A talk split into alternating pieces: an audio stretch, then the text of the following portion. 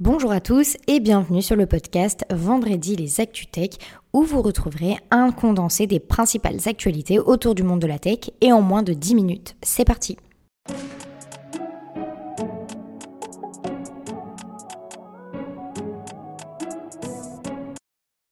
notre première actualité, on parle de l'entreprise SAS Group qui a annoncé l'acquisition de la startup Bcast, une plateforme favorisant l'interaction lors d'événements et de réunions. Et ainsi, elle renforce sa présence sur le marché français avec cette nouvelle acquisition. Fondée en 2015, Bcast a connu une croissance rapide, comptant plus d'un million d'utilisateurs actifs et plus de 1000 clients, dont Orange, Google par exemple. Cette acquisition permettra à SAS Group d'améliorer le produit et de soutenir la base de clients internationaux de Bicast. Les deux parties se montrent enthousiastes quant à cette collaboration et à l'avenir de l'entreprise. Notre deuxième actualité parle de BNP Paribas qui s'est associé à d'autres grandes institutions financières dont Goldman Sachs et Microsoft pour lancer le projet blockchain de consortium appelé Réseau Canton.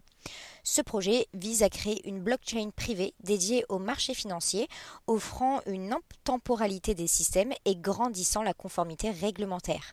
Les premiers tests sont prévus pour début juillet, et bien que les initiatives de blockchain privée aient connu un déclin au profit des blockchains publiques, ce projet démontre que les blockchains privées peuvent encore avoir un avenir dans le domaine financier. L'objectif, c'est de créer une infrastructure solide pour les futures infrastructures de marché numérique et les distribuer. On parle maintenant de Allison. C'est une start-up de medtech spécialisée dans l'intégration de l'intelligence artificielle dans la relation entre les patients et les dentistes, qui a récemment acquis Spot Implant, qui est un logiciel de reconnaissance des prothèses dentaires. Allison a développé une IA qui permet de mettre en valeur les différents éléments d'une radiographie dentaire en utilisant des codes couleurs, facilitant ainsi l'explication aux patients. Le fondateur d'Allison, le chirurgien dentiste Lionel Elbaz, a été inspiré par son expérience personnelle et a constaté que de nombreux patients avaient du mal à comprendre les radios dentaires. C'est environ 35% des patients qui ne comprennent pas la nature des soins proposés après avoir vu une radio. Allison a levé 10 millions d'euros auprès d'investisseurs et a décidé d'acquérir Spot Implant pour compléter son offre. Spot Implant qui est donc une start-up qui permet d'identifier les composants des implants dentaires et de proposer des solutions adaptées aux dentistes. Cette acquisition vise à offrir une solution complète aux, professionnels de la santé en simplifiant l'utilisation d'outils spécialisés. Et Allison prévoit également de développer des outils numériques destinés aux étudiants en école dentaire pour les aider à analyser les radios dentaires. Et enfin, Google Maps a annoncé le 10 mai dernier une nouvelle fonctionnalité qui offrira une vue immersive en 3D pour les itinéraires. Grâce à cette nouvelle vue, les utilisateurs pourront visualiser leur trajet avec une représentation réaliste des routes et de l'environnement. Cette fonctionnalité utilisera la vision par ordinateur et l'intelligence artificielle pour fusionner des milliards d'images Street View et d'images aériennes afin de créer un modèle numérique détaillé du monde. En plus de la visualisation des itinéraires, les utilisateurs pourront également vérifier leur trajet, la météo et la qualité de l'air qui leur permettra ainsi de prendre des décisions éclairées sur leur trajet. Cette nouvelle vue immersive sera déployée cet été et sera disponible dans 15 grandes villes, dont Paris. On passe donc aux nominations de la semaine et c'est Nutanix qui vient d'annoncer la nomination de Guillaume André en tant que General Manager pour la France et l'Afrique du Nord-Ouest. Il succède ainsi à Bruno Boffenoir. Et enfin, c'est Olivier Biton, auparavant DSI Group de LCL, qui a été nommé directeur général du Crédit Agricole Groupe Infrastructure Plateforme. Il succède donc à Emmanuel Sardet. Concernant les levées de fonds, cette semaine, les startups de la French Tech ont levé près de 47 millions d'euros. Le logiciel Penny Lane, qui est un logiciel réutilisant un outil de production pour les experts comptables et un outil de gestion financière pour les PME, a levé près de 30 millions d'euros.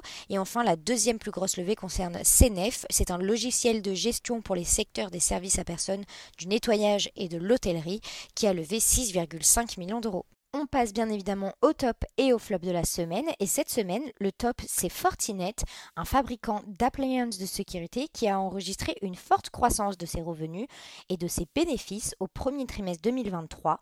L'entreprise a réalisé un chiffre d'affaires de près de 1,3 milliard de dollars et un bénéfice net de près de 270 millions de dollars. Son PDG compte sur la croissance des revenus issus des services pour atteindre un chiffre d'affaires de 5,5 milliards de dollars cette année. Selon les prévisions de Fortinet, le chiffre d'affaires du deuxième trimestre devrait se situer entre 1,28 et 1,32 milliards de dollars, avec une marge opérationnelle attendue entre 24,5 et 25,5% pour l'ensemble de l'année, l'entreprise prévoit une marge opérationnelle d'au moins 25% sur un chiffre d'affaires de plus de 5,5 millions de dollars. Et enfin, vous le savez, on termine par le flop et c'est la plateforme Doctolib qui a récemment connu un incident technique qui a entraîné la perte de milliers de données médicales saisies par des professionnels de la santé. Cette situation est due à une mise à jour de la fonctionnalité de partage des documents sur son logiciel et c'est environ 1,3% d'utilisateurs qui ont euh, été concernés par ce bug qui a empêché la sauvegarde de certains champs de texte contenant des observations médicales. Bien que l'entreprise ait réagi rapidement et résolu le problème en moins d'une heure, la remise opérationnelle a pris 18 heures, entraînant ainsi la perte de plusieurs milliers de données médicales saisies pendant ce laps de temps. Certains praticiens ont choisi de signaler l'incident à la CNIL, tandis que Doctolib affirme qu'une déclaration n'est pas nécessaire car aucune information n'a été divulguée et que les champs de texte concernés n'ont pas été enregistrés. C'est déjà la fin de notre vendredi, mais vous le savez, on se retrouve vendredi prochain pour les nouvelles actualités autour du monde de la tech. N'hésitez pas par ailleurs à noter et à commenter ce podcast, c'est gratuit et ça aide au référencement. À la semaine prochaine!